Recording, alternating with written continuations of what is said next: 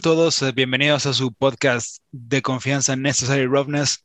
Estamos aquí los expertos, eh, el Pat Mayor, Deb Cuevas y Memo Ponce, y yo, Jorge Mores, para traerles otra vez información de lo que pasó y lo que creemos que va a pasar la próxima semana en la NFL, un análisis detallado de ciertos partidos eh, que eh, últimamente nos han estado fallando un poco con unas semanas locas.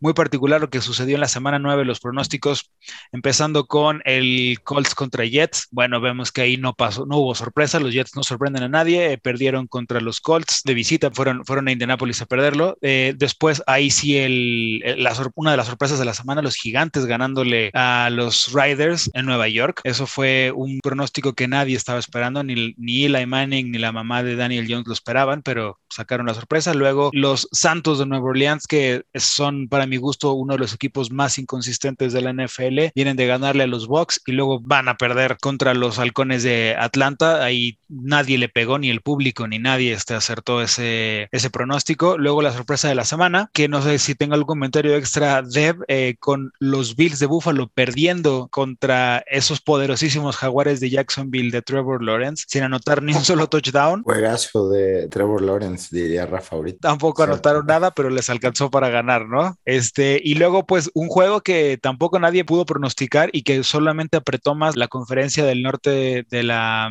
AFC, que fueron los Cafés de Cleveland ganándole a domicilio a los Bengalíes de Cincinnati. Eh, después, en la victoria de los Patriotas de Nueva Inglaterra contra las Panteras de Carolina, ahí toda la Pat Nation esperando que sigan teniendo partidos on the road porque no ganan nada en el Gillette Stadium ni, ni las canicas. Creo que ni el volado del kickoff lo ganan ahí. Después, otra de las sorpresas de la semana con los, unos vaqueros inoperantes durante tres cuartos perdiendo contra los Broncos de eh, Teddy Bridgewater que parecía Peyton Manning o John Elway con los Broncos y hicieron pedazos a, los vaqueros. Luego los Cuervos de Baltimore que se hicieron válido su, poderío contra los vikingos de Minnesota. Estuvo muy cerca de llegar la sorpresa, pero al final una pata de Justin Tucker regresó la lógica a estos pronósticos porque si no de plano se hubiera una semana loquísima. después los Delfines de Miami que ganaron de locales contra los Tejanos de Houston. Ahí sí no había sorpresas. No sé qué esperaba Rafa poniéndole a los Tejanos ahí su fichita. Quería hacer la chica como lo ha logrado Memo en varias semanas, pero no le salió. Luego los cargadores de Los Ángeles ganándole a las Águilas de Filadelfia. Las Águilas por ahí este, habían tenido buenos juegos, el Pat Mayor confió en ellos, pero pues no, no les alcanzó. Después el juego de Kansas City contra eh, los empacadores de Green Bay, que con todo el drama del COVID que tuvo Aaron Rodgers, que está alrededor, que todavía sigue, que se acerca de si, se, si lo hizo con chochos o se vacunó. Todo el mundo se bajó del barco de los empacadores para este partido y Pat Mahomes logró cerrar ese juego tampoco sin ser muy espectacular, pero hicieron valer su localidad y le ganaron a los empacadores. Y en semana de sorpresas, este, uno que no sorprendió fue el partido de los 49 de San Francisco contra los Cardenales de Arizona. Eh, sin Kyler Murray ni de, Andre, ni de Andre Hopkins a los 49 no les alcanzó para ganarle a uno de los equipos que mejor está jugando en la NFL. Después, en el partido del domingo por la noche, Debrick haciendo la Debrixiña, este, queriendo ir a ver a Derrick Henry, se lesiona, después queriendo ir a apoyar a Aaron Ramsey y a Von Miller, bueno, que no, no jugó en este partido, pero de locales, los Ángeles Rams pierden contra los Titanes de Tennessee, que fue otra sorpresa de la semana, ya que sin Derrick Henry nadie esperaba nada de, ellos, salvo los Titanes y sus fans. Y por último, un partido muy eh, eh, emocionante, no muy bueno en calidad, pero sí cerrado, los acereros de Pittsburgh ganándole a los Osos de Chicago en el lunes por la noche. Eso nos deja con un récord de, bueno, todos tuvimos ocho aciertos, quitando a el público que tuvo siete y a Rafa que tuvo también siete, y en último lugar a Diego, nuestro experto en, fantasy, que como bien hemos dicho, el fantasy es diferente a la NFL. Entonces, Diego, necesitas mejorar esos pronósticos. Si quieres copiarme un poquito, te doy chance. Con eso quedan los resultados en esta semana conmigo a la cabeza 92. No, hemos bajado del primer lugar desde la semana 1. en segundo lugar, ahí sí ya rebasaron a Debrick el, público que trae 89 puntos. En tercer lugar viene Deb con 88. Cuarto, Memo, que ha tenido unas semanas muy buenas con picks este, en estos este, semanas de, de sorpresa. Se le ha pegado bastante bien y ya va con 85. Después viene Rafa con 83 puntos. Eh, luego el Pat Mayor con 82. Y en último lugar Diego, que tomó el récord eh, más bajo, pero pues sigue teniendo el, el récord más bajo también en la semana. Entonces va con 78 puntos.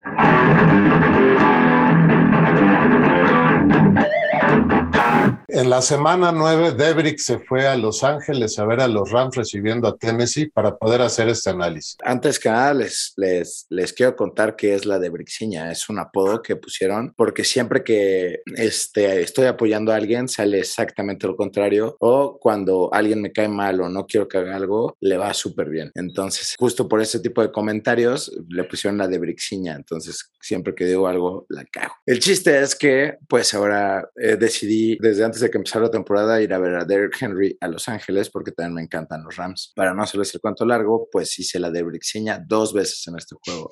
Una con Derrick Henry y otra vi perder a los Rams. Si pueden ir a visitar el estadio de los Rams, el SoFi, deben de hacerlo. Es el estadio más cabrón que hay, yo creo, hoy en la Tierra. Hablemos de lo que nos atañe, que es el juego. La verdad es que este fue un juego que lo definieron las defensivas. Las dos ofensivas jugaron bastante bien y totalmente lo contrario, las dos ofensivas jugaron horripilante. Por ahí Ryan Tannehill eh, hizo nada más 160 yardas. AJ Brown estuvo soltando pases. La línea jugó pésimo. Eh, ¿Se acuerdan la semana pasada que les dije que iba a jugar Hart porque el titular estaba lesionado y le tocó el Aaron Donald Experience? Aaron Donald lo hizo pomada, ganando dándole más del 30% de las presiones y permitió un sack de Aaron Donald. Este, también la línea hizo otro sack, dos sacks Floyd. Por el otro lado, Matt Stafford también tuvo un partido desastroso. Por ahí el linebacker Long, que jugó bastante bien, le hizo una intercepción y después es Bayard, eh, que desde la semana pasada les dije que estaba jugando increíble, le echó otra, otra intercepción y los acabaron porque uno fue pick six y el otro fue en zona roja. Y a partir de ahí se fueron para arriba y al final pues la defensa de los Titanes no dejó de hacer nada. Darrell Henderson no corrió también, Sonny Mitchell corrió todavía peor que Darrell Henderson. Coincido,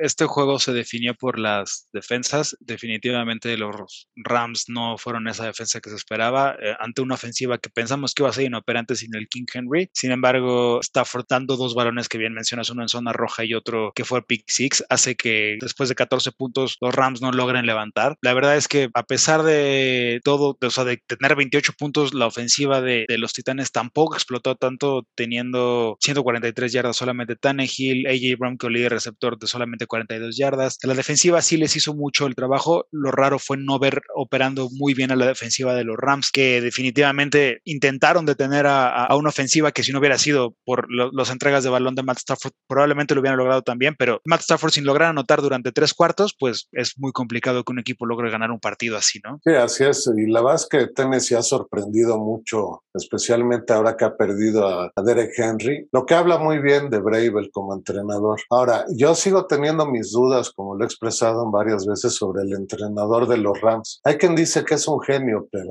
ha habido muchos juegos, especialmente el Super Bowl contra los Patriotas, y eso se notó otra vez en este juego, donde el enemigo puede neutralizarlos y nada más no pueden avanzar ni anotar. Entonces, eh, este equipo de los Rams, si no hace algo, rápido, va a tener muy complicada la vida en los playoffs. Creo que en esta temporada hemos visto una cualidad de los, de los quarterbacks, que es la facilidad y velocidad en la que se mueven. Si puedes salir de tu bolsa de protección y dar un pase interesante, creo que es algo que ha definido mucho a, los quarterbacks esta temporada. Yo creo que a pesar de todas las críticas y todo el odio que, que genera Ryan Tannehill, la verdad lo ha hecho muy bien. Obviamente perdió a su arma más importante, pero tiene otros receptores, tiene otras armas y creo que los Titanes siguen demostrando que pueden lograr cosas interesantes. Yo creo que es uno de los equipos más emocionantes que hay, creo que es uno de los equipos que más sólido se ve.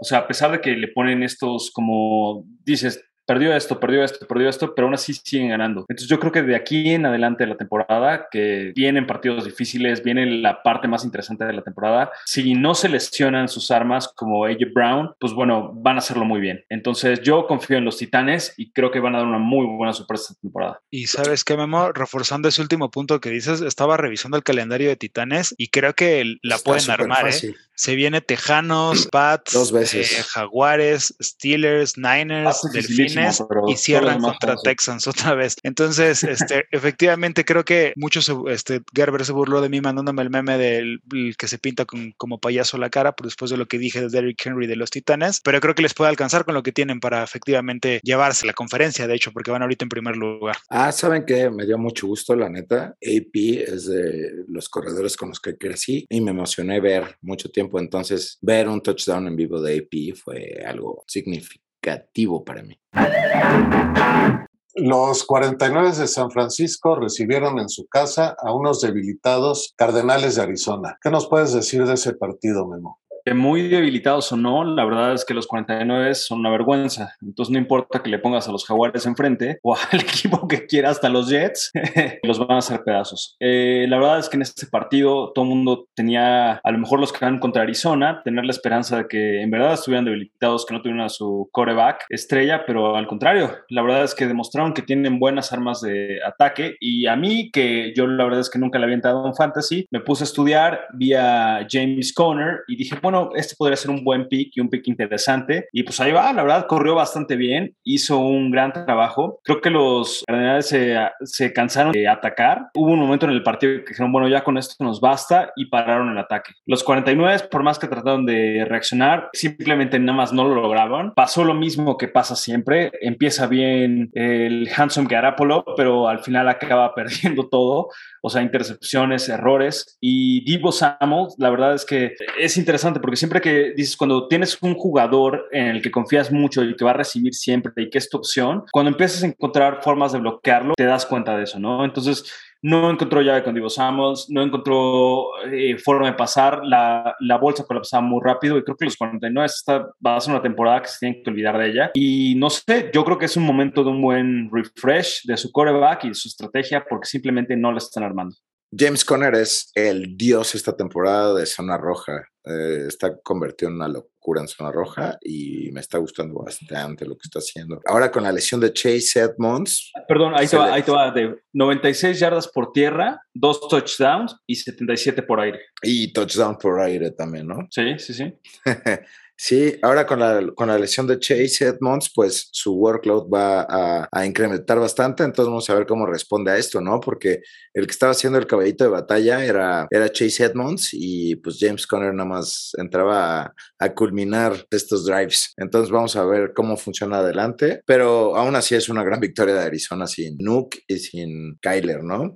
Por, el otro lado, si platicaste bien, Diego Samuel estuvo un poco desaparecido. Aquí lo que también hay que mencionar es que regresó Kittle de su lesión, estaba en Injury Reserve, y Brandon Ayuk apareció. Cuando todos tiramos a Brandon Ayuk en nuestros fantasies, apareció Brandon Ayuk, y está bien porque me parece un buen jugador. Más allá, estoy de acuerdo contigo, Handsome Jimmy no tiene nada que estar haciendo ahí. Esperemos que ya esté al 100 Trey Lance para que vuelva a jugar. El gran problema que tiene San Francisco con Garapolo es el pequeño contratito que algún tarado le dio a un jugador que nunca en su vida ha demostrado nada. Y ese equipo ya tiene un lastre muy fuerte. No es fácil poner a jugar a un novato y sentar a un tipo que se va a estar a disfrutar 30 millones de dólares o algo así por no hacer absolutamente nada. Eso va a ser muy criticado en San Francisco. Yo lo he dicho varias veces en el podcast. Los equipos que tienen éxito que regularmente son equipos que no hacen este tipo de locuras con los sueldos de los jugadores especialmente si no están probados o si son demasiado viejos. Por otra parte, pues Arizona sí ha tenido una temporada realmente muy notable. Pocos confiábamos en él. Yo creo que principalmente por la inexperiencia que le veíamos al coreback. Pero resulta que el equipo, aún sin ese coreback, tiene las armas suficientes para ganarle a cualquier gente, especialmente de visita en un partido muy importante porque era dentro de su división. Justo, los juegos divisionales casi siempre traen duelos muy disputados, no importa el récord que traigan, ¿no? Porque se conocen, porque juegan dos veces al año, por, por mil razones. El día de hoy agradezco el año en el que se hizo la expansión en la NFL y los Cardenales no están en la división de los Vaqueros todavía,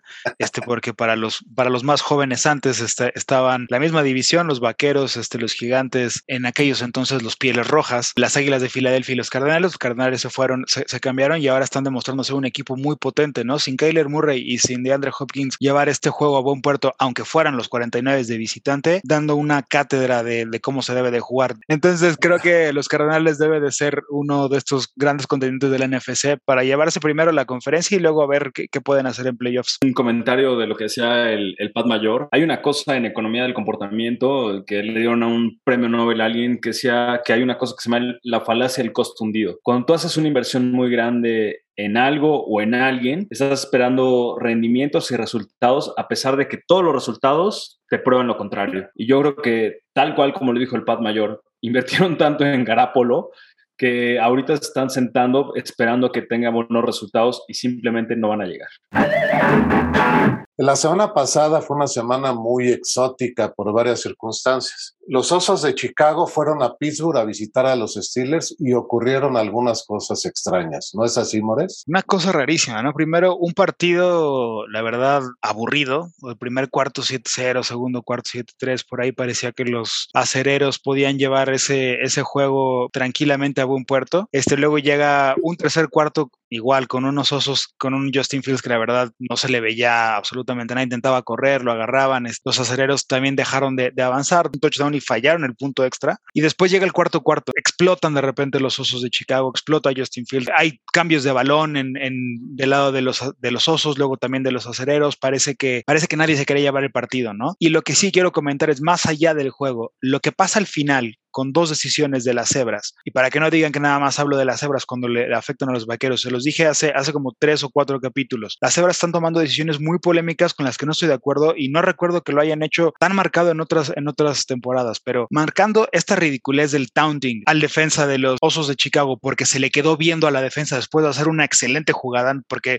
ni siquiera movió la boca, le, le, le, dan, le regalan el primer lugar a los acereros. Y segundo, este, bueno, de hecho, antes de eso, el golpe que le dan por la espalda a Justin Fields en esa tercera oportunidad, los, los deja anotar el gol de campo, pero los, les quita la opción del touchdown, hace que el, parecía que la localía del Heinz Field les pesó demasiado a las cebras, ¿no? Sinceramente en el juego no hay tanto que, que hablar de la calidad porque creo que fue un, un, partido lleno de errores, pero esas dos, esos dos detalles de las cebras para mí fueron los que definieron el juego a favor de los acereros. No sé qué piensen. Yo, yo tengo mi teoría. Seguramente los amenazaron que si no hacían eso, se iba a subir Gordisburger en, en ellos. Y entonces, ante las posibles consecuencias de eso, decidieron mejor hacer lo que les pedían. Yo la verdad es que este juego no lo vi, confieso, porque es de esos juegos que me dio flojerita, ¿no? Chicago es un equipo que anda muy flojo, Pittsburgh también es un equipo flojo, entonces realmente del juego tengo poco que comentar. Lo que sí me parece deplorable es que las decisiones de los árbitros estén siendo tan malas que ocasionan que el resultado del partido se cambie, pero además es muy grave cuando las tienen al final del juego y entonces ya el equipo que se ve afectado no puede hacer nada para reponerse. Sí, sí, yo la verdad es que no entiendo ese, ese taunting que marcaron. Por ahí me da gusto que Fields, cuando menos un cuarto, haya, le haya echado ganas y haya estado jugando bien. Bueno, fue un cuarto con tres touchdowns de Chicago, güey. Y digo, uno fue de la defensa, pero aún así, bastante, bastante bueno. ¿Qué onda con allí Harris? Juega bien chido, ¿no? Es que fue el único que mostró talento en ese partido. Bueno, y Justin Fields en un cuarto. Eh, ayer era lo que les iba a preguntar, ¿no? Como creo que al principio de la temporada tenemos mucha esperanza de Justin Fields y era como la emoción de verlo jugar y todo. Creo que en toda la temporada un cuarto que digas, vaya, era lo que estábamos esperando y fue este, pero fuera de eso el partido no dio mucho. Lanzó bastante bien. Creo que mucho, mucho tiene que ver el sistema de juego que le dan. Si contratas a un corva que sabes cómo juega y lo viste en la universidad, no puedes esperar a que ese güey llegue a acoplarse a tu, a tu, a lo que tú quieres que haga cuando toda la vida lo ha hecho distinto. Entonces, lo que tienes que tú hacer como entrenador es acoplar al equipo con tu filosofía si quieres para que ese coreback luzca, ¿no? De acuerdo, de hecho la jugada que más me gustó de Chicago fue ese wildcat que hicieron en zona roja, que los acereros ni vieron por dónde pasó, este creo que fue Mooney, este el que entró corriendo como 14 yardas solo. Este fue la mejor jugada que hicieron a la ofensiva. Todo lo demás era Justin Fields corriendo por su vida, intentando lanzar un pase o intentando llegar él al, al, primero y 10. Y sí, en el cuarto cuarto tuvo, encontró a Robinson, encontró a Moon, tuvo, tuvo un muy buen cuarto que creo que así como Trevor Lawrence tuvo un buen juego, pues ahí se les puede ver potencial para las siguientes temporadas, pero hay que ser consistentes, que creo que es lo importante de la NFL. Me gustó tu comentario. Si Justin Fields siempre corre por su vida, no creo que llegue muy lejos, pero bueno.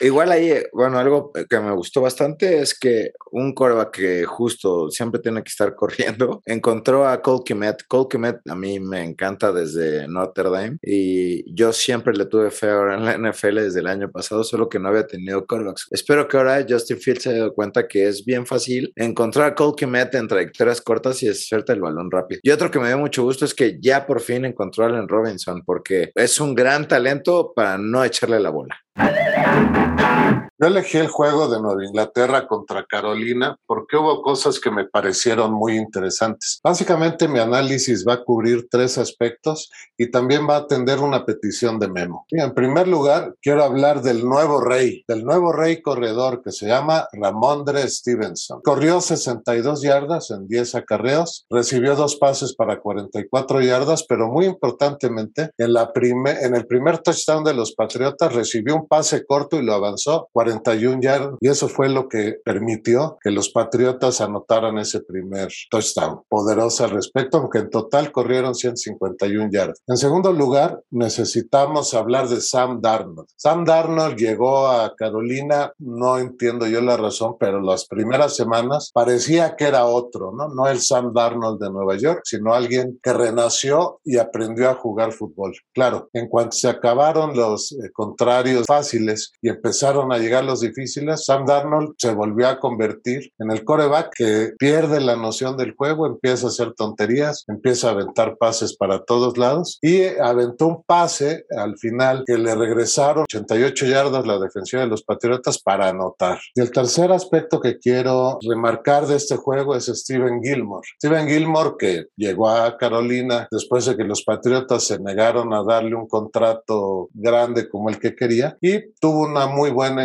intercepción contra Mac Jones. Memo Ponce me exige que diga que me disculpo por haber dudado de Mac Jones. Y después de que ya tenemos al fin una racha ganadora, lo estoy pensando, pero ¿qué creen? Vamos a ver. Mac Jones, 12 de 18 pases completos, 139 yardotas, un touchdown y una intercepción. Yo creo que Mac Jones va a ser un buen coreback, pero todavía no lo es. Y en juegos apretados donde no puedan correr, no veo cómo los Patriots puedan pelear. La semana que entra contra Cleveland, ya platicaremos al rato, puede ser que tengan oportunidad, pero por lo pronto no me disculpo de Matt Jones, me sigue debiendo. La verdad es que por ahí si escuchan el episodio uno o dos que hicimos, les conté a Ramón de Stevenson que estaba jugando bien chido. Había estado lidiando con algunas lesiones y con que pues había más corredores, pero hubo ahí una, lesión que hizo a Demian Harris, que la verdad está jugando muy bien, pero esta vez lo hizo mucho mejor este Ramón de Stevenson. Y esperemos, pues, esperemos a ver qué, qué, qué más nos puede dar ese güey. Yo aquí, la verdad es que voy a seguir defendiendo a Sam Darnold. Primer cosa, jugó con el hombro fracturado. Echarte un partido completo en NFL con el hombro fracturado está cabrón. Creo que ya está out of season. Y la otra, ya lo había mencionado en otro episodio, es el quarterback que menos tiempo tiene promedio para lanzar. Tiene 1.9 segundos para lanzar. Regresó Christian McCaffrey, creo que eso es algo importante y pues volvió a hacer todo en las Panteras. Y la verdad es que la defensa de los Patriotas, este juego fue un juego de defensivas. Si no lo vieron, deberían de echarse, aunque, aunque sean los highlights, defensivas bien poderosas, la neta las dos. Igual que el Pat Mayor los criticó hace tres semanas, hoy los debe de alabar, ¿no? Así es, los alabo y además les agradezco los 30 puntos en el Fantasy. sí dieron bastantes porque un touchdown por ahí. Es que eso es, eso es lo que la diferencia, ¿no? Creo que Bill Belichick, eh, dentro de todas las características que tiene, es que sí conoce a su equipo a profundidad. Y como bien dice el Pat Mayor, Mac Jones no es la solución actual de los Patriotas. La solución actual está en la defensa y es lo que más ha explotado. A pesar de que regresó Christian McCaffrey, mantuvo la ofensiva de Carolina con cero touchdowns. Entonces, una defensa que hace que un equipo no anote no importa el equipo que sea, no importa si son los Jets, no importa si son las pantallas, no importa si es nadie, es, es algo de remarcar, ¿no? Tener a, un equipo sin, sin anotaciones. Entonces, es, los Patriotas han tenido muy una muy buena racha. Este, creo que los habíamos desahuciado desde el principio, incluso la Pat Nation estaba ya comprando sus jerseys de, de Tampa Bay, pero este año no lo veo tan perdido. No, no, van a llegar a la, a la final, no van a llegar al Super Bowl, no, este, no los veo ganando la, la conferencia ni mucho menos, pero definitivamente definitivamente es un, es un año de, reestructura que Bill Belichick está utilizando bien a sus, a sus piezas y si lo siguen reconstruyendo en ese camino, creo que esto no van a tardar tanto tiempo en regresar a pelear otra vez este, la parte de arriba. Yo tengo que decir esto. Una de las filosofías más importantes de Belichick es no te equivoques, no regales el balón, no regales yardas, no regales como estos castigos. Y han ido mejorando en eso. Creo que la defensa está haciendo un trabajo excepcional. Es una de las mejores defensas que hay ahorita porque han ido trabajando poco a poco de tener errores fatales Mac Jones tuvo 307 yardas con los Jets. Puedes decir, bueno, son los Jets, whatever. Tuvo 218 con los Chargers ya era como para respetarse. Y quizá en este último juego no fue un gran juego para él. Pero ahí van los Pats, ahí van los Pats. Yo los veo sólidos, la verdad los veo como, como un equipo que se está complementando muy bien. Y yo les dije, la final de este Super Bowl puede ser Tampa contra los Pats. Y ahí van, ahí van, ahí van. Nada está escrito, nada está escrito.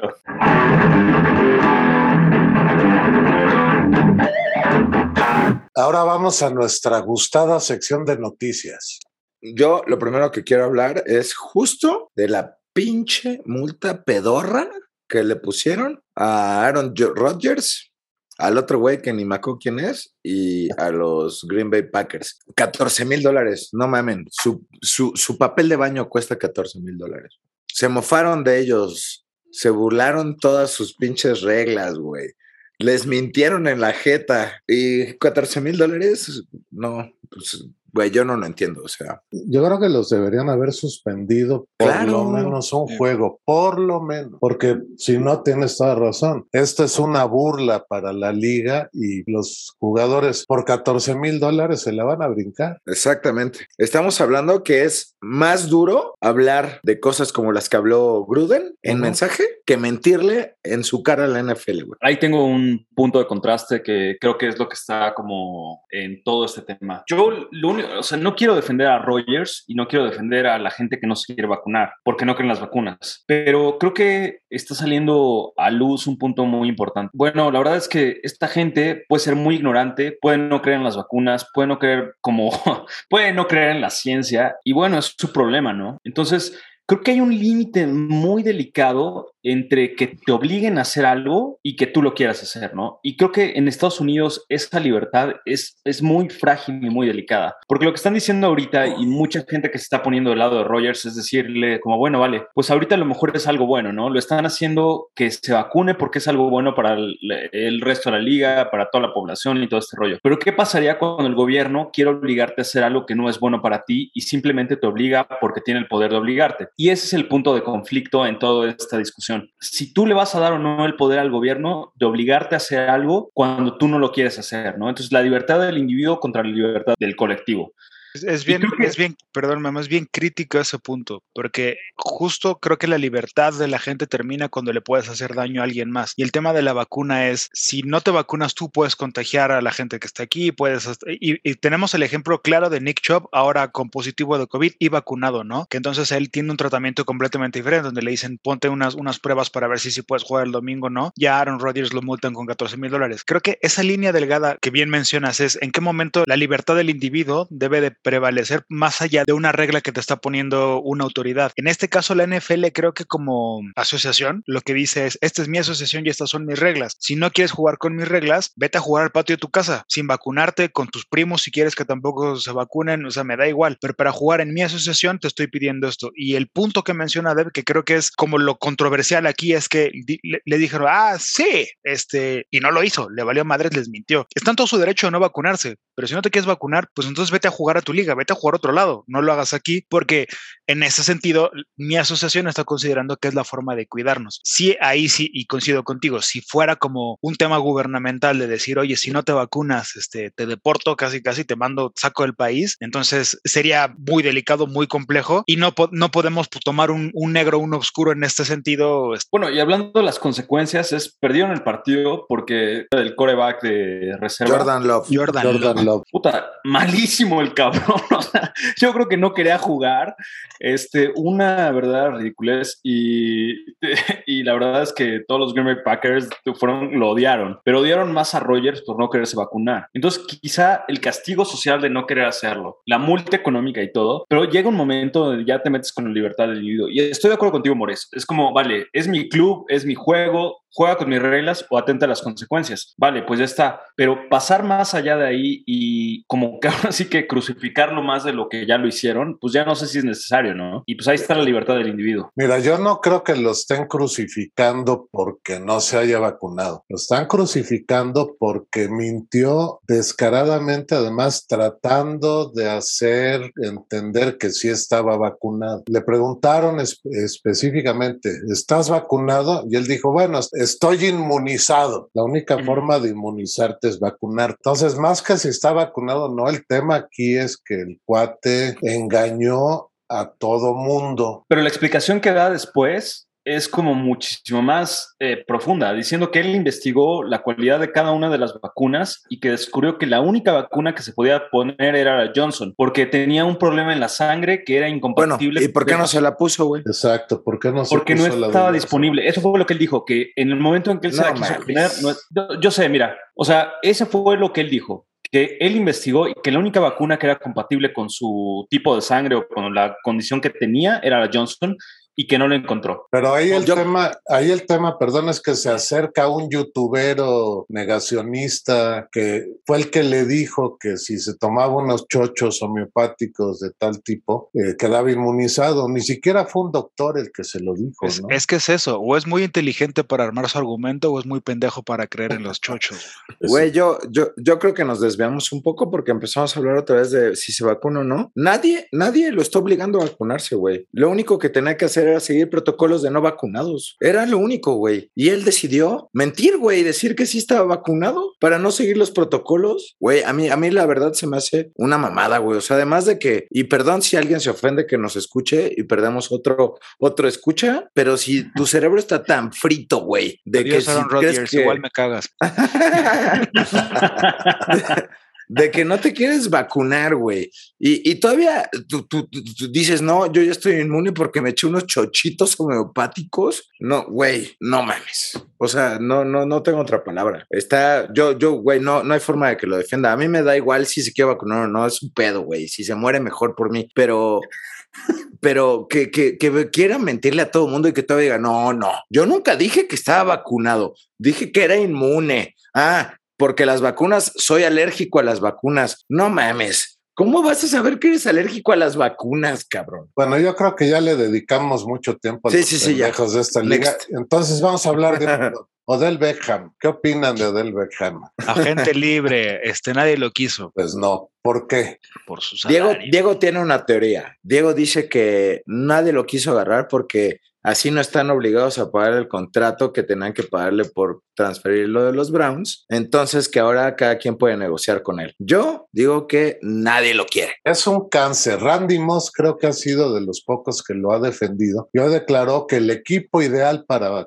eh, Odell Beckham en este momento son los Patriotas. Por supuesto está como operado del cerebro. Randy Moss llegó en un momento muy malo personal para él a los Patriotas, pero lo que lo hizo poder darle vuelta a su vida no solo fue la disciplina de Belichick, sino jugar en un equipo muy exitoso con un coreback que lo hacía lucir mucho. imagínate Odell Beckham con un pasador que no es tan bueno. Sí, en, se quejaba tres en tres semanas Odell Beckham va a estar diciendo que, extraña al pasador de Cleveland, que ya se quiere ir porque Mac Jones es un pendejo. Por eso nadie lo quiere, porque es un cáncer en el vestidor. Yo estoy de acuerdo. Pero siento que va a acabar con Deshaun Watson en Miami. No quería, pero pensaba que los Raiders podrían optar por él por ser 100% perfil Raider. Pero me dio mucho gusto que mejor agarraron a D-Jax y dejaron ahí a, a, Obi Jr. Pues, pues ahí mendigando, a ver.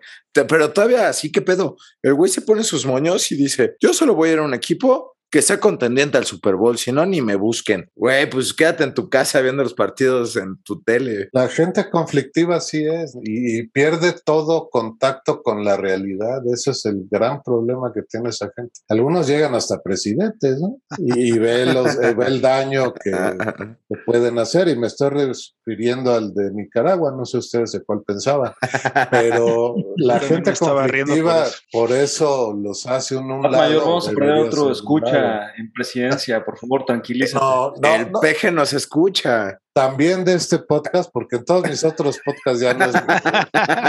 vale, mal. Vamos a salir a la mañanera. Y bueno, para acabar esta sección, no sé si han escuchado ya nuestro programa de fantasy y si no, échenselo porque la neta está bastante bueno. Además de hablar de fantasy, son pláticas de, de nuestras experiencias en la NFL o eh, con el juego bastante, bastante bonitas. En este fantasy, la dinámica con el Pat Mayor fue, fue echar unders y overs según las proyecciones de los de, la NFL en el fantasy. Entonces, pues estuvo bastante parejo, quedaron 4-3 y quedaron que el que perdiera iba a recibir un castigo. En el siguiente fantasy, con Diego, tiene que salir con su playera o su gorra de los Bucaneros. Por cierto, no se pierdan el podcast de Fantasy Roughness con Diego Dorantes y sus invitados, algunos de nosotros, que se publica todos los viernes en la noche.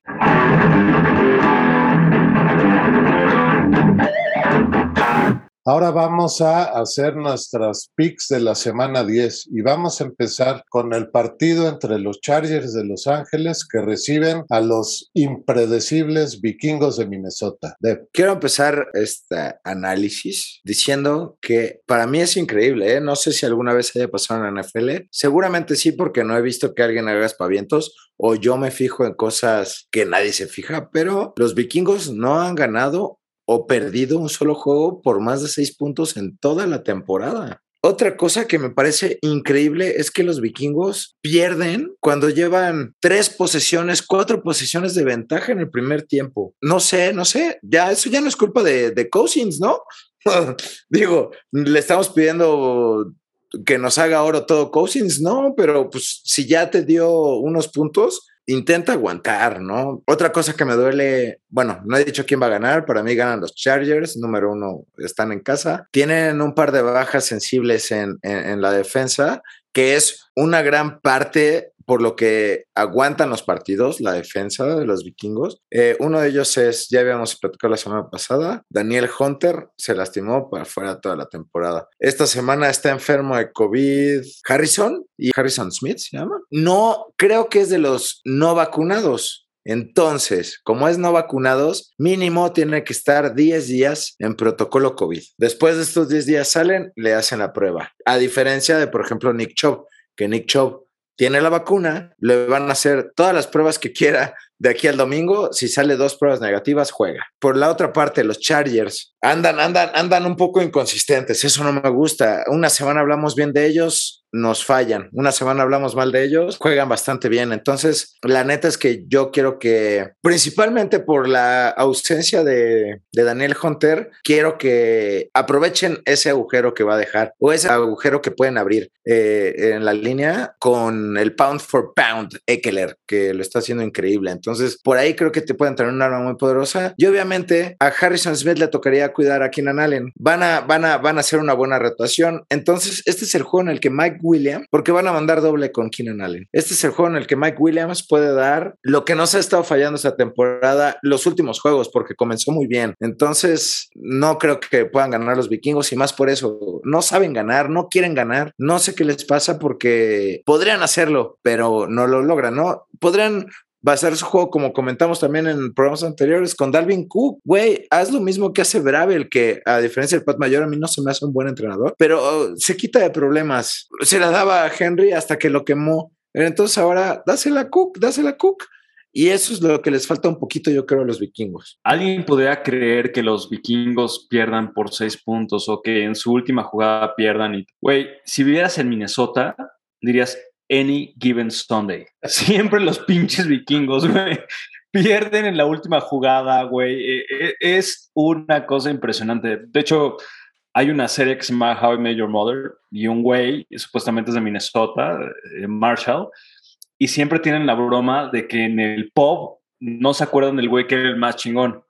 Siempre se acuerdan del güey que falla la patada, da el pase malo, no agarra el balón, güey, porque la historia de los malditos vikingos, güey, es que siempre la cagan en la última jugada. Y es impresionante, es como una maldición, porque bien lo dijiste.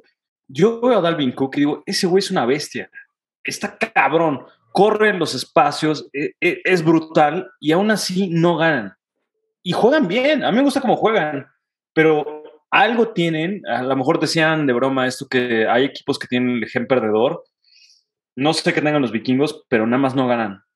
Yo también voy con los Chargers. El, juego de los vikingos de la semana pasada estuvo buenísimo, buenísimo. Hicieron sufrir a los Ravens, pero nada más no pueden, güey. Sí, justo el, episodio pasado hablábamos de que quién era el cáncer en este equipo, si Mike Zimmer o Kirk Cousins. Y dijimos, es compartido, pero gran, gran, gran culpa es de Mike. Bueno, y ahí tenemos a unos vikingos que incluso tenían, este, tenían todo para ganarle a Baltimore, ¿no? Iban 24-10 y toma, gen perdedor. Este, no sé si Lamar se puso en modo playoff o qué, pero ya lleva varios este, regresos y en algún momento se, creo que hay jugadores que saben que contra ciertos equipos lo pueden lograr, ¿no? Y yo creo que cuando un equipo cuando, o cuando un jugador empieza a ver que se le puede remontar a los vikingos, se motiva automáticamente, ¿no? Y sabe que se puede hacer. Esos vikingos que, como bien dice Memo, tienen un historial de, derrotas por circunstancias en jugadas finales, creo que una de las más famosas de las últimas fue lo que le pasó con los Santos de Nueva Orleans en, este, en playoffs donde chocan este, al final también. Esta semana a, a enfrentar a unos cargadores de Los Ángeles con Herbert, que no ha sido, para mi gusto, no es tan inconsistente. Creo que más bien le han tenido mala suerte. Este, tuvieron un, excelente inicio ganándole, bueno, sorprendiendo cuando le ganaron a, Kansas City, cuando no sabíamos que Kansas City era el Kansas City de este año, este, ganándole a, a los Riders, este, perdiendo contra los vaqueros, este, perdiendo contra los Pats, este, por eso creo que pueden llegar a dar bandazos. Sin embargo, creo que son un equipo que, aunque no me caen tan bien, este, pueden, traen cosas buenas. Justin Herbert está muy novato para mi gusto, sigue teniendo errores que se le ve de, un jugador joven. Conforme vaya agarrando experiencia, creo que se van a ir haciendo más sólidos. Eh, no había dicho con quién voy, yo también voy con los Chargers. No creo que le vaya a alcanzar a los vikingos para ganar, sobre todo porque van de visita. Este, veamos cómo les va, porque con estas inconsistencias de los dos equipos en una de esas y con las sorpresas que hemos tenido estas semanas, no, no me extrañaría que estuviéramos hablando de Kirk Cousins dando un juegazo de 400 yardas en Los Ángeles y de los vikingos aplastando a los cargadores porque detuvieron a Eckler y no supo Herbert nada más que hacer, ¿no? Con tres intercepciones o algo así. Yo también le voy a ir a los Chargers y sí, los dos equipos son muy inconsistentes y por eso creo que el jugar de local va a ayudar a que los Chargers ganen este juego. Eckler es un excelente jugador, no creo que los vikingos puedan detenerlo. Por otra parte, Cousins efectivamente puede tener un juego de 400 yardas, ha estado teniendo muy buena temporada, pero ojo, ya llegamos a la mitad de la temporada. Ya es cuando los vikingos empiezan a volver predecibles y se van para abajo. Minnesota con ese entrenador claramente no va a progresar porque siempre que un equipo pierde consistentemente ventajas en los partidos, quiere decir o te hace pensar que el entrenador no sabe manejar los partidos. Creo que es lo que está pasando en Minnesota y ese equipo es un desperdicio en manos de Zimmer. Tom Brady va a visitar al equipo sin nombre. ¿Cómo va a estar ese juego, Memo? Obviamente este va a ser el mejor partido de, la temporada. No es cierto, va a ser una basura. Este partido está más dado que nada. Eh, es una cosa horrorosa, pero ahí les va porque lo elegí. Eh, los dos vienen de una bye week. En teoría, eh, los equipos que descansan y todo llegan medio desajustados y debería de haber oportunidad de sorpresa y todo. Eh, no va a haber oportunidad de sorpresa. El Washington Football Team está jugando basura. Su defensa es una basura total. Pero creo que la razón de por qué escogí hablar de este partido es por dos cosas. Creo que es el momento de la temporada donde se debe de ver el poder ofensivo de los Buccaneers. Ya basta de basuras de Fournette, manos de pared, este, ya tenemos que empezar a ver realmente el poder ofensivo de los Buccaneers y esta va a ser la primera oportunidad de poner el pie en la siguiente parte de la temporada.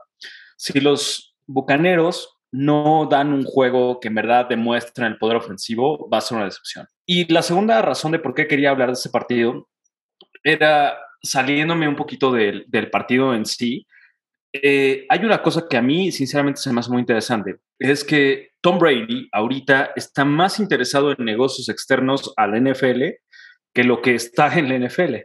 Hoy salió, hoy martes que estamos grabando, salió a ser el spokesperson de un IPO de Hertz. Hertz es una compañía que renta automóviles y había anunciado que iba a comprar la flota más grande del mundo de Teslas. Entonces, Tom Brady está metido en Bitcoin, está metido en Hertz, está metido en otras inversiones. Y a mí lo que me sorprende es que ya se está apartando un poquito de su rol de coreback y está entrando en un mundo de hombre de negocios Y aún así, las estadísticas siguen demostrando que es un gran jugador y que ahí está presente, ¿no? Entonces, a mí se me hace muy interesante esto. Hoy, hoy la verdad, esta noticia me sorprendió mucho, donde ya abiertamente su interés y todo no está en la NFL, está en hacer negocios y aún así sigue metiendo las estadísticas y los récords que sigue metiendo. Y este fin de semana les va a partir la madre al Washington Football Team. Las estadísticas como el güey con más pick six. no, no es cierto, no es cierto. Nada, sí. Tiene estadísticas bien perras, pero mucho es porque lo hacen lanzar y lanzar y lanzar. Eh, creo que va a ser una masacre. Creo que no hay oportunidad de que Washington haga absolutamente nada. Por ahí, por ahí, si Washington pudiera hacer algo, es que su defensa se ponga a jugar, que no lo ha hecho en todo el año, teniendo el talento, que es lo que a mí me, impresiona un poco. Este Chase Jones ha, ha, estado flojeando. Por ahí les había contado del corner novato, que es una locura. Lo está haciendo bien, pero si le lanzan 150 pases por por juego, pues está cabrón hacerlo perfecto todo el juego, ¿no? Y ahora les va a tocar con Tom Brady, que, que pues también lo va a exigir, entonces vamos a ver qué puede ser por ahí. Eh, a la ofensiva, la neta es que ahora sí que con, con su única arma, bueno, solo tiene un par de armas, que son Terry McLaurin, que la verdad es una locura este güey, me encanta cómo juega. Y el otro es Gibson, que si por ahí no te fomblea o se lastima, pues te puede dar un, juego, un buen juego. Pero pues para le contar, o sea, Heineken no va a ser el güey que te va a sacar el juego, ni, ni, ni, ni, de ahí afuera no tiene nada más que hacer, ¿no? Bueno, Washington es una verdadera desgracia. Yo acabo de estar en Washington, no ves en ningún lado nada que haga referencia al equipo de fútbol. Hablábamos hace rato de los negativos, los cáncer en, en los equipos como del Beckham. El gran problema en Washington es que el dueño es el cáncer, el dueño mayoritario. Y hay un dueño minoritario que también es un cáncer y se han dedicado desde que compraron el equipo, a grillarse el uno al otro. Entonces, por supuesto que el equipo es una verdadera desgracia. Claramente Tom Brady se los va a comer. Eh, los jugadores de Washington hacen el intento, tienen buen entrenador, pero no pueden ganar consistentemente, pues porque la verdad es que los sabotean desde dentro. Yo le voy, por supuesto, a los bucaneros. Coincido que no hay mucho campo de oportunidad para que los, eh, iba a decir los Pieles Rojas por mi comentario hace rato, no, para que el Washington Football Team pueda competir contra los bucaneros. Este, eh, al principio de la temporada veíamos en Washington un equipo ordenado al menos en la defensa, este, bien liderado por Ron Rivera, sin embargo, pues no, no, no, no cayó. Este, creo que pusieron muchas de sus esperanzas en que Fitzpatrick pudiera tener un par de juegos buenos. Se lesionó y pareciera que todo el equipo se vino abajo. Em, el día de hoy, después de, de un bye, no los veo con ganas ni siquiera de competir. El hecho de que sean locales ni siquiera creo que vaya a pesar. Tom Brady, este, guiando lo que dijo Memo, lo, también lo hablábamos al principio de esta temporada, creo que ya probó todo lo que tenía que probar. Siendo campeón en un equipo que no fue los Patriotas, lejos de Bill Belichick, ya no tiene el hambre con la que empezó la temporada pasada. Logró ser, el primer campeón en su propio estadio con el equipo, lejos de Bill Belichick, lejos del equipo que le había dado todos los demás anillos. Entonces, es complicado que siga con la misma hambre. Él está pensando ya en otra cosa. Él, de hecho, este, algo que, que sí le admiro es que en su momento dijo, bájenme a mí el sueldo, eh, quiero tener un equipo competitivo eso era mucha hambre de ganar. El día de hoy dice, ¿sabes qué? Ya no tengo nada que probar en el deporte, me voy a poner a hacer mis cosas. Es completamente válido. Simple y sencillamente para todos los Brady fans, pues yo no creo que este, esta temporada se le haga llegar al Super Bowl, este, ni mucho menos, ¿no? Este, pero contra Washington no le veo problema. Yo le voy a tirar la de Virginia Brady. Va a ganar, va a ser campeón del Super Bowl otra vez. Entonces le vas a los bucaneros para que pierdan. 100%. No tienes que creer para que funcione. Ese es el problema. Los desangelados Raiders de Las Vegas reciben a los inútiles jefes de Kansas City. ¿Qué va a pasar en ese juego, Mauricio? Híjole, Pat Mayor, no tengo ni idea, pero qué bueno va a estar. Este partido sí creo que va a estar muy parejo. Si nos, yo creo que si me lo hubieran pintado al principio de la temporada, hubiera dicho Kansas City va a aplastar a Las Vegas. Si lo hubieran, si lo hubiéramos analizado por ahí de la semana 3, hubiera dicho Las Vegas va a destrozar a estos este, jefes que son de papel. El día de hoy con un récord eh, idéntico de, bueno, 5-4 eh, Kansas City, 5-3 Las Vegas por su. Eh, los tienen un juego muy parejo, ¿no? Pat Mahomes y Derek Carr en algún momento en este multiverso del NFL están en el mismo nivel y creo que el juego se lo puede llevar cualquiera. Creo que va a ser un juego de ofensivas porque las defensivas de los dos este, no, no se han caracterizado por ser las, las definitorias. Eh, va a ser un partido muy entretenido. Es un juego que vamos a poder disfrutar el, el domingo por la noche. Entonces les recomiendo que no hagan planes y que se sienten a gusto a verlo porque desde, creo que desde las primeras ofensivas vamos a ver puntos, puntos, puntos. Si tienen jugadores en sus fantasies, ya sea de Riders o de, mm, o de Kansas City, vale la pena ponerlos. Algo que no comentamos en las noticias y que creo que también este, podemos mencionar es lo que pasó con el receptor de los Riders eh, con su accidente ahí en Las Vegas. Hablamos también en su momento de qué va a pasar con estos jugadores con tantos vicios a la mano este, para, mm, este, en, su día a día, tal cual es donde viven.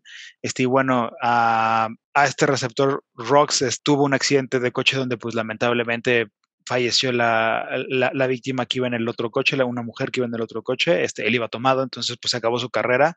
Creo que anímicamente en general eso le está pegando a los Riders, pero lo que dijo Derek Carr al respecto de decir ahorita todo el mundo lo estudiando y es lo que necesita es alguien que lo escuche y, yo voy a estar escuchando a mis compañeros, demuestra un líder increíble que creo que es complicado de ver, sobre todo en esta en esta liga de, de vivas donde de repente vemos a un Aaron Rodgers mintiéndoles, donde de repente vemos a un Odell Beckham criticando a sus compañeros, donde también en algún momento tuvimos un Terrell Owens tirándole a, sus, a sus corebacks. Creo que eso es muy valioso y eso les pueden agarrar fuerza de esa, de esa desgracia que tuvieron los, los Riders. Veamos cómo les va creo que va a ser un partido muy entretenido. Le voy a poner la fichita a Riders. De mi parte, que se vaya a la chingada ya Kansas. No, no es cierto. me duele, me duele. me duele, pero sí voy a ir con los Raiders. Eh, creo que Mores dijo algo importante que es, pues han tenido muchos pedos los Raiders. Primero viene lo de lo de Chucky, después viene lo de Rocks. Pues creo que, pues como equipo te debe de pegar pero son los Raiders, así es que han pasado por cosas peores, güey. Se tienen que levantar, volver a agarrar su personalidad y seguir ganando. Y creo que justo el juego contra Kansas es ese juego en el que les puede dar un power anímico hacia arriba y no hacia abajo. Y la oportunidad hay, porque como hemos visto jugar a Kansas, más que el año pasado, que estaban jugando increíble, Raiders fue el único que les pintó la cara de visita y de local. Uno lo perdieron, pero estuvieron a nada de ganarlo el año pasado. El otro se los ganaron. El único partido que Kansas perdió en temporada lugar fue contra los Raiders. Entonces, pues son de esos juegos divisionales que, que ya les he dicho, va más allá del talento, va más allá de los equipos que traigan, es el que más huevos le quiere echar y el que quiera ganar el juego, ¿no? Sí, ahora eh, en este juego hay factores muy interesantes, pero yo me, me, empiezo a preguntar, durante muchos años Andy Reid tuvo fama de que no sabía ganar en playoffs y que iba a ganar nada. Logró ganar un año con Pat Mahomes y con un equipazo, equipazo que por cierto se mantiene. ¿Qué es lo que está pasando en Kansas City? ¿Por qué no pueden ganarse? ¿Le está saliendo el vestidor de las manos? Esa es una pregunta interesante. Ahora, Andy Reid va a poder demostrar en el futuro si es buen entrenador, resolviendo este tema en Kansas City y llevándolos otra vez a un nivel donde puedan competir con los demás. Sin embargo, yo creo que en un juego divisional donde está en juego um, en gran parte la posibilidad de pasar a la postemporada y siendo locales los Raiders de Las Vegas, no veo que los jefes puedan ganar. Voy con los Raiders. Jamás me hubiera imaginado que me emocionara un juego de Raiders Kansas. Pero la verdad es que este sí va a estar buenísimo. Y sí me emociona por justamente todo lo que han dicho. Es como los Raiders nos han sorprendido desde el principio de la temporada. Los tachábamos del equipo de solamente los borrachos los iban a ir a ver por el antro que tenían en su estadio. eh, no tenían nada con qué jugar y nos han demostrado semana a semana que sí tienen con qué. Pasa lo de Rocks, sale Cara a decir que sí tienen equipo, que se van a juntar, que todo esto. Entonces, ante todos los pronósticos, ante todo lo malo que pudimos haber dicho, ahí van los Raiders. Eh, y del otro lado, Kansas creo que ya está enrachado. Bueno, ahí va, ahí va ah, como acomodando sus piezas y demostrando que tiene un equipazo. Entonces, todavía tenemos la mitad de la temporada por delante y yo sinceramente confío en los Kansas Chiefs. Yo creo que esta semana van a ganar y va a ser un partidazo y van a demostrar que están de vuelta los Kansas. Me gusta el entusiasmo de Memo y que, que, que, tenga ganas de ver este juego. Yo también tengo bastante expectativa de este juego. y, este juego nada va a estar bueno. Y nada que el juego acaba 9-6 como el de Jacksonville. Sin touchdowns, güey. No creo. Ya estamos en el momento de la temporada donde las tiebreakers empiezan a ser muy importantes. Y por eso yo escogí hablar del juego de los Patriotas en Nueva Inglaterra, recibiendo a los Cafés de Cleveland. Eh, no es porque le vaya a los Patriotas. Eh, no, si te fijas, en todas las semanas anteriores no había escogido a los Patriotas, pero este juego es clave para eh, la definición de los equipos que van a pasar a postemporada en toda la conferencia americana, fíjate tanto los Pats como Cleveland están luchando hoy por ganar su división. Ninguno de los dos va a ganar su división. Claramente eh, la derrota de Buffalo en su casa contra Jacksonville es un accidente.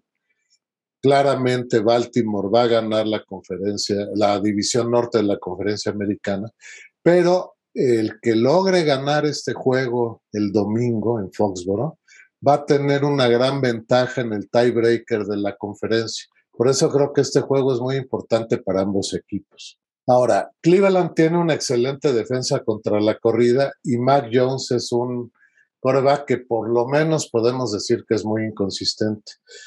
Los Browns además corren con la suerte de que ya no tienen al cáncer que tenían en su vestidor, digo, cáncer de tal tamaño que el miércoles el equipo le dijo al jugador Odell Beckham cuando se presentó a entrenar que pues que no se molestara, que muchas gracias, que mejor sin él, ¿no? Eso, eh, eso no es común que pase, ¿no?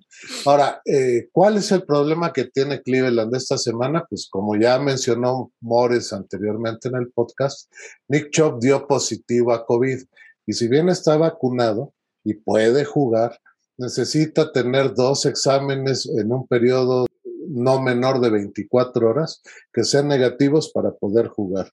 Yo francamente deseo que no pueda jugar. Baker Mayfield debe demostrar ahora que Beckham era una, un arma que no le servía y que él es un mucho mejor coreback que lo que decía la grilla que Beckham armó en el vestidor. Es un equipo bueno, con talento y con muy buen entrenador, pero han sido muy inconsistentes.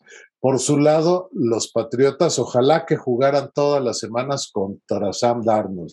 Iríamos invictos, pero ¿qué creen? Pues eso no va a pasar.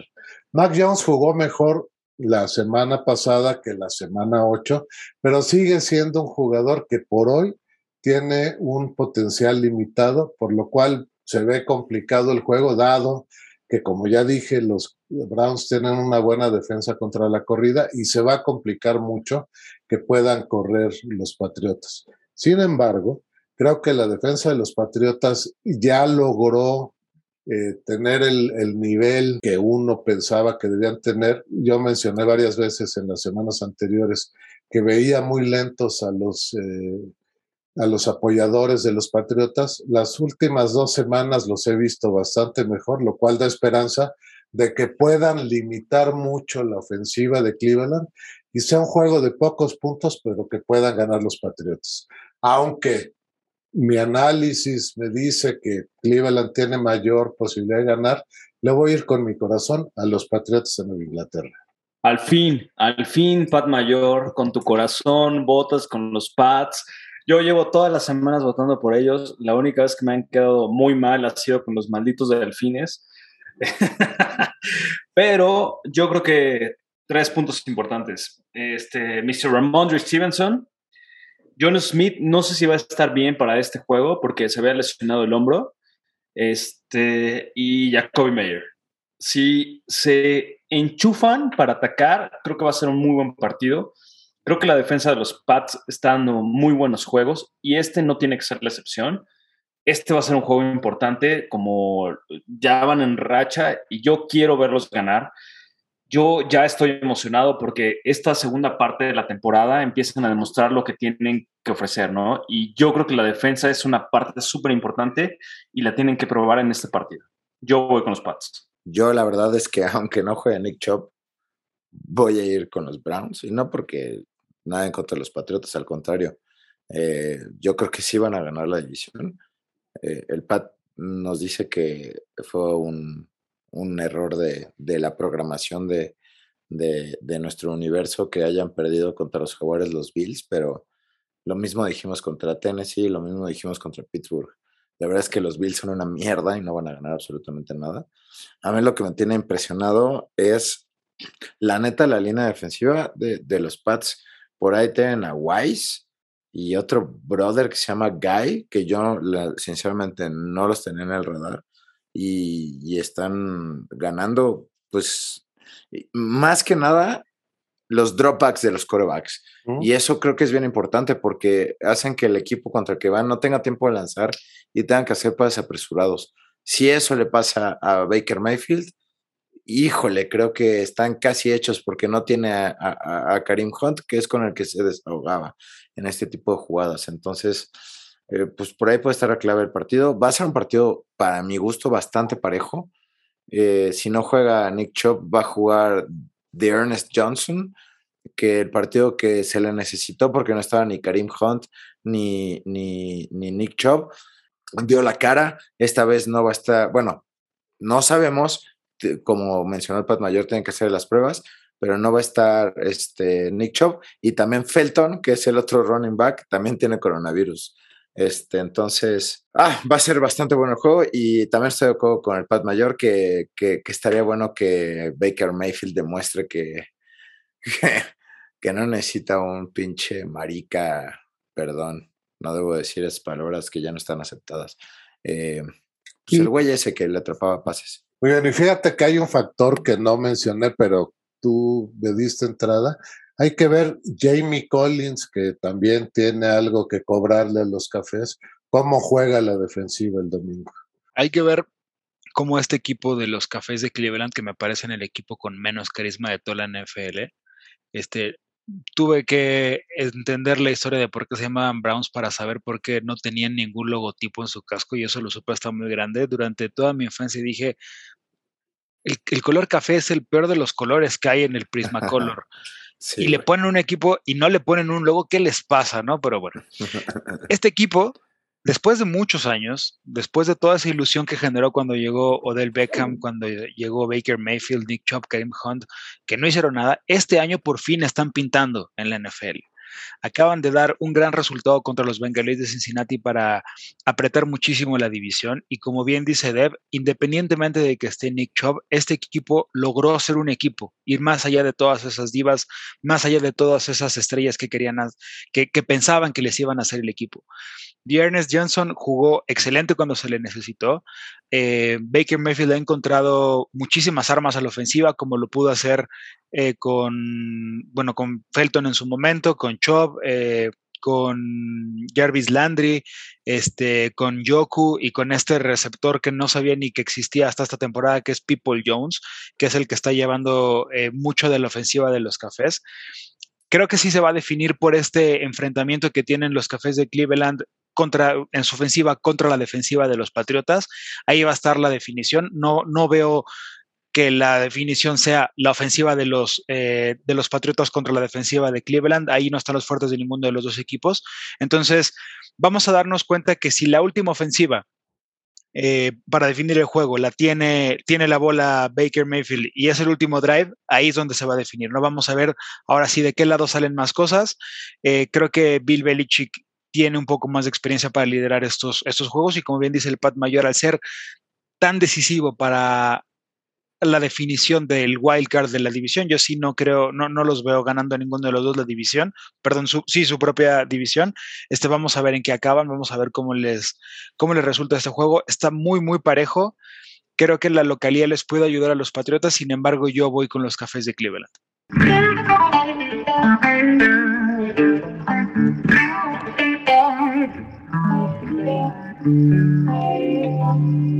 Sí, pues por ahí eh, yo quiero hacer dos cosas. Uno, agradecer a, Alex, a Omar, a Luisdo, a Oscar, bueno, al señor Oscar y a Fer por acompañarme en esta experiencia que pues fue mi primer partido en la NFL y la pasé increíble con todos. Eh, y la otra es decirles a todos ustedes que deberíamos de armar, irnos todos juntos a ver un partido. Yo soy el Paz Mayor y si los Pats logran ganarle a los Browns el domingo, me convencerán de que pueden llegar a postemporada. Yo soy Jorge Mores y la NFL es una liga tan pareja que me sorprende que siga al frente de los pronósticos de la quiniela.